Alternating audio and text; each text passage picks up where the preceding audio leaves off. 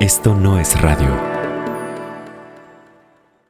Hola, soy Micro, fundador y director de Esto no es radio. Y antes de que escuches este episodio, te recuerdo que Esto no es radio estrena su cuarta temporada. En esta ocasión te traemos historias de cuerpos, cuerpos que resisten, cuerpos que cambian y cuerpos que exigen para seguir viviendo. Anótale en tu calendario, miércoles 22 de junio de 2022 y sigue Esto no es radio, el podcast del logo rosa en esto no es radio.mx, en Spotify, Apple, Google o donde sea que escuches tus podcasts. Al final de este episodio te invitamos a que escuches el tráiler de la cuarta temporada y sepas de qué estamos hablando. Hola, soy Fernando Micro Hernández Becerra, director de Esto no es radio. Esta es la parte 2 de El día que no llovió, el reportaje producido por el periodista Cristian Pinto. Si no has escuchado la parte 1, te recomiendo que pauses este episodio y escuches El día que no llovió, parte 1. Aquí te esperamos. Si ya escuchaste la parte 1, entonces ya puedes continuar escuchando la parte 2 de este episodio para saber cómo termina esta historia.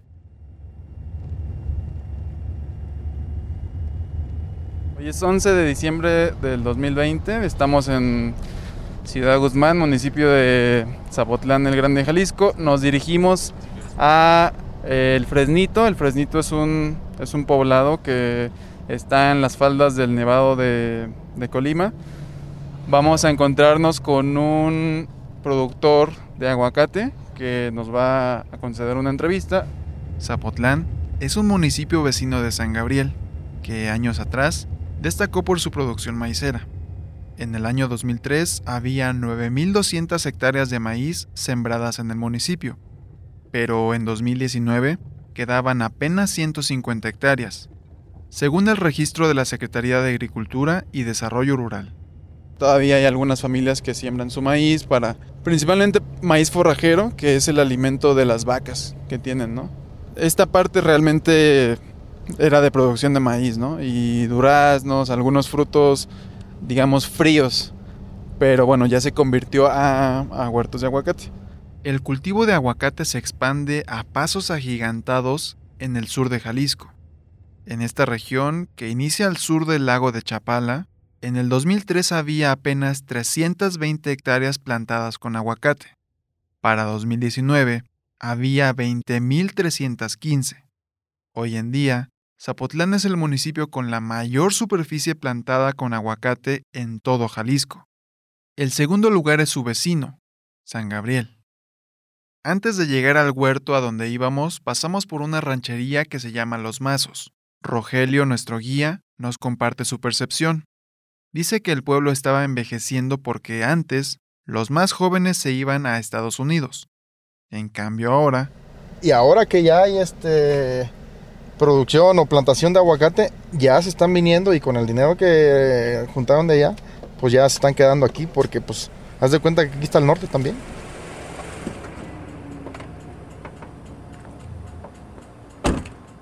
Poco después llegamos. Iván, el productor de aguacate, ya nos esperaba. Agricultor desde los, ¿qué será? 13 años. Durante años, Iván se dedicó a la producción de hortalizas. Pues la verdad las, las hortalizas nos trataron muy mal, se podría decir. Dice que por cada kilo de hortalizas llegó a sacar una ganancia máximo de 5 pesos. En cambio, por un kilo de aguacate, Pues por lo general los precios andan siempre arriba de los 20 pesos mínimo. Y ese, ese es muy rentable, pues nada que ver con las hortalizas. Entonces aquí todo mundo, aguacate, aguacate, aguacate, aguacate, por lo rentable del, del, del cultivo. ¿Qué tan rentable es cultivar aguacate? Para hablar de números, Iván nos subió a su camioneta y nos llevó a recorrer su huerta al pie del Nevado de Colima. Aquí desde que florea, no sé si alcanza a ver que hay, hay partes donde hay, hay floración, como aquí en este arbolito. Eh, desde que florea se tarda nueve meses en, en... Cuando los árboles de esta huerta cumplan 5 años y midan unos 2 metros de altura, iniciará su producción óptima. Esta huerta de 30 hectáreas puede llegar a producir 600 toneladas de aguacate al año. Para mercado nacional andará alrededor de los 16 pesos más o menos el kilo, que son 16 mil pesos la tonelada. Pero varía, ¿no? Porque el año pasado hubo algunos días en los que el aguacate estuvo a 80 al kilo en México. Una huerta como esta, con árboles adultos y condiciones de mercado favorables, podría generar un ingreso de hasta 30 millones de pesos anuales. Y en esta zona hay empacadoras capaces de comprar cosechas completas. Por ejemplo, aquí mi vecino que se llama Westpac, es una, ellos tienen el tercer lugar a nivel mundial en comercialización de aguacate. Entonces, pues obviamente traen un capital muy fuerte, muy fuerte. Entonces, ellos llegan y ellos dicen, ¿cuánto vale? Yo no quiero vender, pero si la quieres te vale tanto. Y pum, le sueltan el, dinero. Y, este... y el costo de una cosecha de aguacate podría duplicarse si la huerta está certificada para exportar, como planea Iván. Ese es su nuevo norte. Nosotros tenemos pensado aquí certificarnos para irnos al mercado europeo. Eh, ojalá que pues todo nos salga bien para poder seguir este, creciendo y, y este, mantenernos de aquí de este cultivo que es el aguacate. La certificación de una huerta no solo permite a los aguacateros exportar y mejorar sus ganancias, también es la diferencia entre una producción que cumple con las leyes ambientales y una que se hizo a costa del bosque. Ya no puede certificar una huerta si, si, si el certificado parcelario dice que es, es este agostadero o es cerril, ya no puede certificarla. Entonces a mí se me hace muy bien eso de que están haciendo Global Gap y, todas las, las certificaciones que, que, tienes que tener para poder exportar que te pidan eso para que no sigan este, acabándose los, los bosques, los cerros y, y todo el, la biosfera, todo el medio ambiente. O sea, ellos llegan y... Uno de los requisitos para certificar una huerta de aguacate es comprobar ante la Secretaría de Agricultura y Desarrollo Rural que el terreno usado tiene historial agrícola, es decir, que no hubo cambio de uso de suelo de forestal a agrícola, lo que coloquialmente se conoce como desmonte. El cambio de uso de suelo constituye un delito contra la biodiversidad. El artículo 418 del Código Penal Federal establece una pena de hasta nueve años de prisión. Pero aun cuando hay certificaciones de responsabilidad ambiental para productores de aguacate, hay un problema que persiste. Ya, ya, no hay, ya no hay tierra, las poquitas que hay están carísimas, te piden unos porcentajes altísimos las rentas también están exageradas. Que ahorita la renta de aquí por una hectárea anda alrededor de los 40, 50 mil pesos la hectárea. Es una fiebre ahorita, el aguacate es la fiebre. Ven, ven un cerro y ya se imaginan, aquí corto todos los árboles, corto todos los pinos, eh, emparejo y, aquí hago mi, plantación. el gobierno está en ese aspecto, pues la verdad un poquito eh, pues debería de ponerse malas pilas. Del año 2000 a diciembre de 2020, la Profepa identificó cambio de uso de suelo ilegal de bosque a huertos de aguacate en 1.724 hectáreas en el sur de Jalisco. En ese mismo periodo de tiempo, la Fiscalía General de la República abrió 25 carpetas de investigación y detuvo a 35 personas. Sin embargo, el Consejo de la Judicatura Federal no emitió ninguna sentencia condenatoria. ¿Tú dirías que por unos cuantos que hacen esos eh, pues, cambios de, de uso de suelo podrían ser irregulares, pierden todos? ¿Pierde toda la industria? Sí, sí, perdemos eh, bastante porque, o sea, se podría decir que ya nos estamos quemando. De hecho, pues la gente los, los ve mal, o sea, ve mal y dicen, no, pues pinches aguacateros, este, están destruyendo el planeta, están eh, tumbando todos los pinos, están consumiendo todo el agua, están contaminando las tierras, están contaminando los ríos. Por unos pocos que, que no, les, no les importa, pues perdemos, perdemos la, mayoría que tratamos de, de, hacer bien las cosas, llevar unos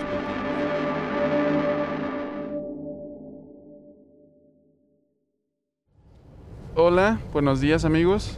Estamos en la carretera Ciudad Guzmán El Grullo. Eh, vamos de Ciudad Guzmán rumbo a San Gabriel.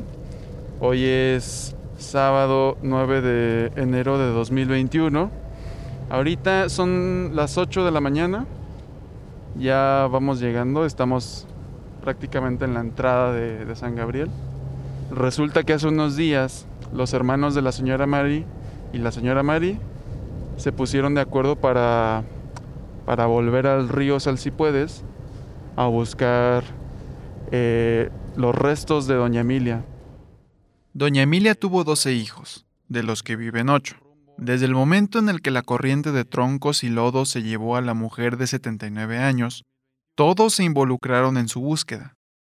El rastreo comenzó el 3 de junio de 2019 y, además de familiares, participaron elementos de protección civil y voluntarios, como Silver, el panteonero. ¿Cuántos kilómetros recorrieron? La verdad desconozco los kilómetros, pero sí, sí fueron varios, pues de, le comento desde aquí hasta donde entronca el río Atusca. Desde San Gabriel hasta Tuscacuesco son 30 kilómetros en los que el río forma un cañón que serpentea al llano. 30 kilómetros que tardaron semanas en recorrer. Me tocó entrar a tres, a tres de las personas que encontramos, sentimientos encontrados, así como buenos y malos. Malos por lo que había pasado, pero buenos porque mirabas al pueblo, al pueblo muy unido. Por las lluvias, meterse al río Salsipuedes se volvió peligroso para las personas rastreadoras. La búsqueda terminó dos meses y medio después, el 17 de agosto de 2019. Ese día, doña Emilia hubiera celebrado su cumpleaños 80.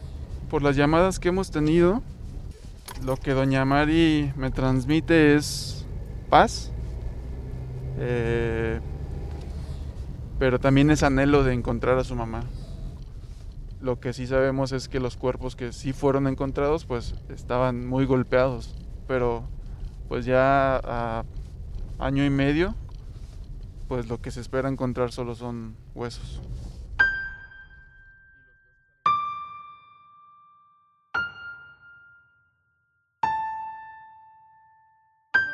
Pues ya llegamos aquí a la calle Concordia. Aquí está la fonda de Doña Emilia que le dejó a su familia, ¿no? Buenos días, bienvenidos. Feliz año. Feliz año, feliz Navidad y todo junto, ¿verdad? Pásenle para presentarlos. Bueno, Él es mi hermano Jaime. mucho gusto. ¿Listos para la caminada? ¿Van a ir a caminar también? ¿Y dónde vamos a empezar? Aquí en la Guadalupe. Nos subimos a un auto y dejamos atrás el pueblo. Nos dirigimos a la colonia La Guadalupe, a las afueras de San Gabriel. Estacionamos el auto allí, junto a las últimas casas, en pleno llano, y empezamos a caminar. El llano es cálido. Su suelo es claro como el yeso. Adelante va Mari. La siguen sus hermanos Santiago, Aquilino y Jaime. Atrás vamos Micro y yo. El cielo no tiene nubes. A los pocos minutos, el sol empieza a calar. Como Jaime es calvo, le ofrezco mi sombrero de paja y acepta con una sonrisa. Yo aprovecho que el pelo largo me cubre el cuello. Con cada pisada, levantamos polvo que va quedando detrás de nosotros. La brecha que agarramos poco a poco se va hundiendo entre la tierra hasta llevarnos a un lugar entre sombras, el caudal del río Salsipuedes. Al fondo del cañón, el río sigue una ruta caprichosa. Por las paredes se ven raíces de mezquites, piedras incrustadas en la tierra y cuevas de armadillos. En el piso hay zacate, arena y un caudal oscuro y maloliente, las aguas negras de San Gabriel. Aquí estamos en el salto de la Guadalupe, en la parte baja. Aquí pues viene siendo en la parte sur de- del pueblo aquí de San Gabriel. Este, aquí decidimos primero empezar la búsqueda esperando pues encontrar algún indicio de sus restos, de los restos de mi mamá, de la señora Emilia Figueroa Román. Para Mari y sus hermanos, los días posteriores al desbordamiento fueron pura desolación. La esperanza de encontrar a Doña Emilia se enfrentaba a un paisaje lleno de troncos, lodo y autos apachurrados. Por si fuera poco, las personas rastreadoras fueron encontrando uno a uno los cuerpos de las otras personas que se llevó el río.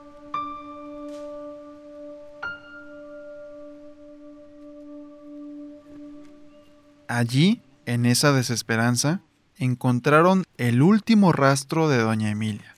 Pues aquí es importante porque precisamente aquí en este lugar, en esta área, encontraron mi hermano Poli, buscando a mi mamá, haciendo la búsqueda, pues aquí él miró un rosario negro.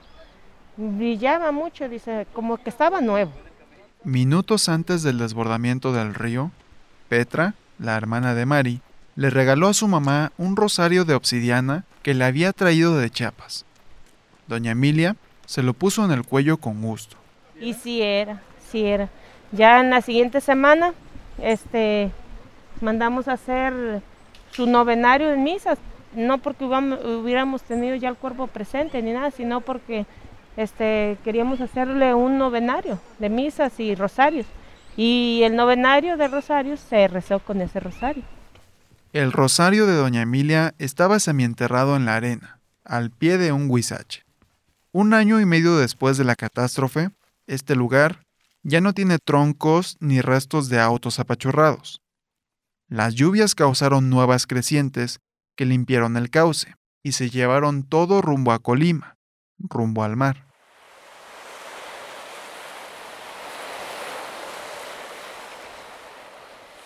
Ahora vamos río abajo. Brincamos charcos, caminamos sobre rocas, nos abrazamos de raíces. Hay que ingeniárselas para no meter los pies en el agua sucia. Más adelante tenemos compañía. Silver y sus amigos bajan por una ladera y nos alcanzan. Ahora somos una bola que avanza por el cauce del río, en las entrañas del llano, buscando a Doña Emilia. Santiago, tú eres el uno, ¿eh? Vamos a dar cada quien un número para, para que no. Santiago es uno, yo soy dos. Tres. Cuatro. Cinco. Seis. Siete. Ocho. Diez. Once. 12. Ándele, somos doce. Ándele. ¿Qué número era yo? La búsqueda transcurre casi en silencio. La corriente es tenue, pero su sonido rebota en las paredes del cañón, que se vuelven cada vez más altas y no dejan pasar la luz del sol. Todos vamos con la cabeza agachada, clavamos la mirada entre las piedras y la arena, donde pudiera estar un pedazo de vestido, un zapato, un hueso. Mandil rojo. Sus vestidos eran floreados. Ya ves la foto que le tomaron como con negrito. Floreado como un coordinado. Hay un coordinadito de blanco con negro. Floreadito. Pero pues ya ves que el río dice que el agua desvicia todo. ¿eh? Llegamos a un punto donde el cañón es muy estrecho. Para avanzar, hay que nadar por un profundo charco o escalar. Guarden todo lo que traigan sobre la mano para que tengan sus dos manos libres para agarrarse. Y Aquí vamos a subir como los gatos. Por su experiencia, Silver va abriendo camino e intenta subir el acantilado, pero la pared es frágil. ¿Te vas a subir tú, Rulas? ¿Sí? Vamos para atrás. Es mejor. Vámonos. Vamos de reversa. Para bajar, güey. ¿Qué pasó, doña Mari? No, pues está, no se puede. Está muy peligrosa aquí la subida para salir del río. Entonces nos vamos a regresar por donde nos vinimos porque más vale decir aquí corrieron que aquí quedaron. Vamos a, vamos a tomar otro atajo ya por arriba porque está muy acantilado aquí el río y no se puede caminar. ¿ah? En agosto de 2019, Mari acudió a la Fiscalía de Jalisco para interponer una denuncia por la desaparición de doña Emilia. Hasta abril de 2021, la Fiscalía no ha realizado una sola diligencia en el río Salsipuedes. Los datos públicos más actuales indican que, además de doña Emilia, en San Gabriel hay otras 21 personas desaparecidas. Según el gobierno del estado, a febrero de 2021, en Jalisco hay 10.105 personas desaparecidas. Cuando no hay la presencia del cuerpo de un familiar, eh, ¿cómo se lleva ese duelo? como en este caso de, de mi mamá, este, haz de cuenta que Ay, ¿cómo te puedo decir? O sea, pues es una ley de la vida, tenemos que morir de diferente forma todos. No sabemos ni en qué momento, como en esto que pasó. Para usted, ¿qué sería la justicia?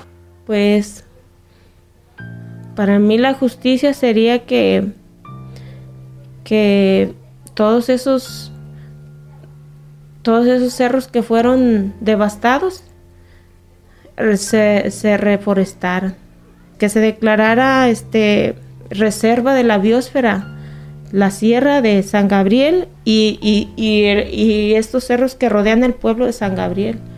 Y sé que es este pequeña propiedad, pero pues que el gobierno le comprara a, los a los dueños ese terreno, toda esa pequeña propiedad y que la declare, que la declarara reserva de la biosfera, porque el daño no se ha reparado y siguen, siguen, se sigue lastimando mal la sierra. En 2017, Jalisco rompió el récord Guinness del guacamole más grande del mundo. Pesó casi 3 toneladas. De acuerdo con el Programa de Ordenamiento Ecológico Regional, San Gabriel tiene 3.284 hectáreas plantadas con aguacate y se proyecta que para el año 2040 tendrá 9.000 hectáreas del llamado oro verde. El periodista Agustín del Castillo documentó que en 2018 el gobierno federal entregó apoyos a 700 productores de aguacate en Jalisco. Uno de ellos tiene una huerta de 30 hectáreas en Apango. Su dueño es Enrique Alfaro Anguiano, padre del gobernador de Jalisco, Enrique Alfaro. Doña Mari, pues después de nueve horas de caminar eh, por el río Salsipuedes, desde San Gabriel, río abajo, en este momento que son las 5 de la tarde, ¿dónde nos encontramos? Pues aquí nos encontramos en la subida de subida o bajada de herradura aquí y ya vamos saliendo aquí al poblado de Tolimispa y pues por hoy hasta aquí la vamos a dejar porque incluso ya hasta, hasta, hasta está lloviendo hoy que es 9 de enero del 2021 como que son las cabañuelas y y pues bendiciones también, porque la lluvia significa abundancia, significa bendición y No, no encontramos señal de Doña Emilia durante la búsqueda. Pero... Nos queda también la satisfacción de haber buscado a mi mamá y pues eso nos da también más tranquilidad. Sabemos que mi mamá, la señora Emilia Figueroa Román, pues desde nuestra fe y nuestra espiritualidad, ella goza del reino de Dios. Pues nosotros teníamos ganas de venir a buscarla y más que nada por eso es que andamos por aquí. ¿Cada cuánto tiempo piensan volver a buscar? Como en estos meses de enero, en el que nos juntamos todos y pues aquí esperamos seguir cada año, que siga siendo una tradición y hasta donde Dios nos lo permita, ¿verdad? No, no nos vamos a cansar de seguir haciendo nuestras búsquedas a, a conciencia.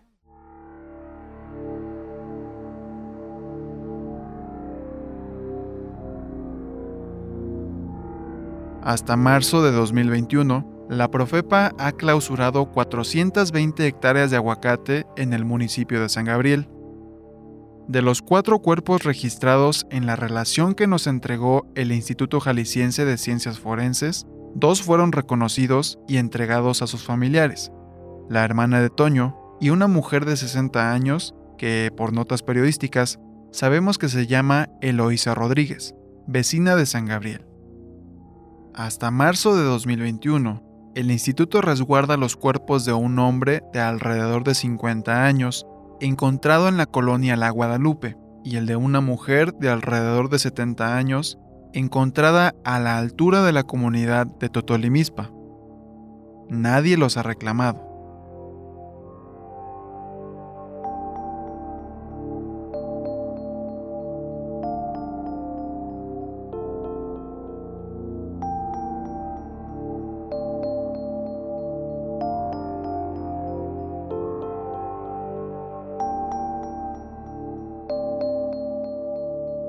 El día que no llovió fue reporteada, escrita y narrada por Cristian Pinto para Esto No es Radio. Esta historia fue editada y producida por mí, Fernando Micro Hernández Becerra. Mitzi Pineda es nuestra productora. Mezcla y diseño sonoro de Luis Raúl López y yo. Música original para este episodio de Luis Raúl López y Tomás Hernández. Música adicional de John Bartman. Sandra Fernández es nuestra asistente de producción y fact-checker. La ilustración de este episodio es una intervención digital de Mónica Vargas Michel a la fotografía de Fernando Carranza y Cuarto Oscuro, tomada a la mañana del 3 de junio de 2019. Síguenos en Twitter, arroba esto no es radio, Instagram, arroba esto no es radio MX, Facebook esto no es radio oficial. Yo tuiteo e instagrameo como microgdl. Agradecimientos especiales a Mari, Toño, Silvestre, Iván, Rogelio, Sócrates Ruelas, Isela Rodríguez, Anabel López, el padre Manuel, el ingeniero Juan Valencia, el doctor Alejandro Macías, Brenda Quintero y a doña Carmelita en paz descanse. Esto no fue radio, fue un día sin lluvia.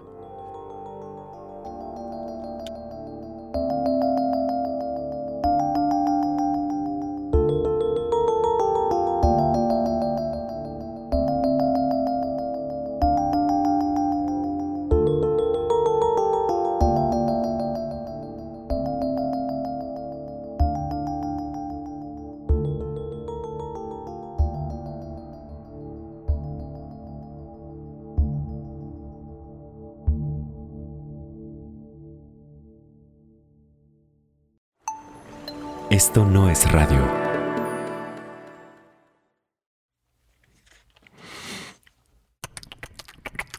Somos cuerpos.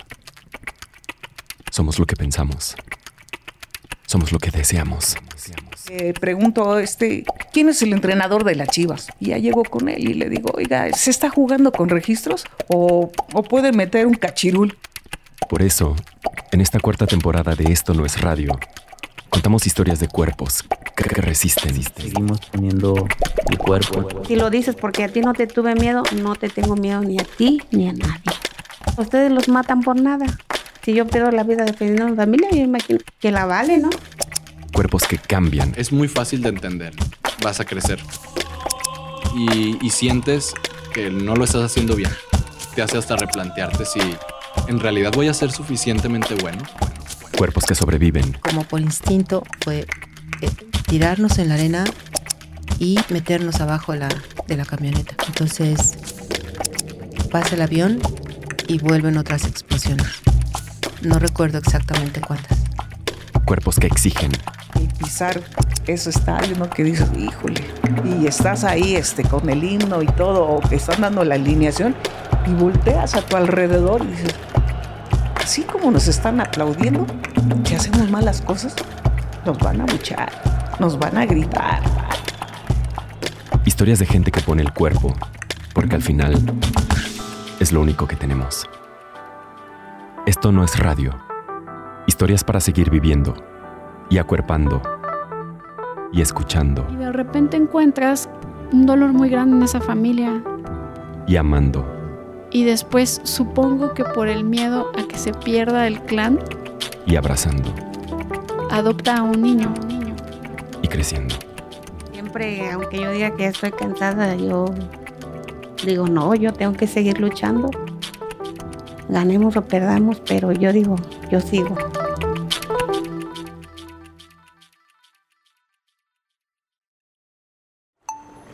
Esto no es radio.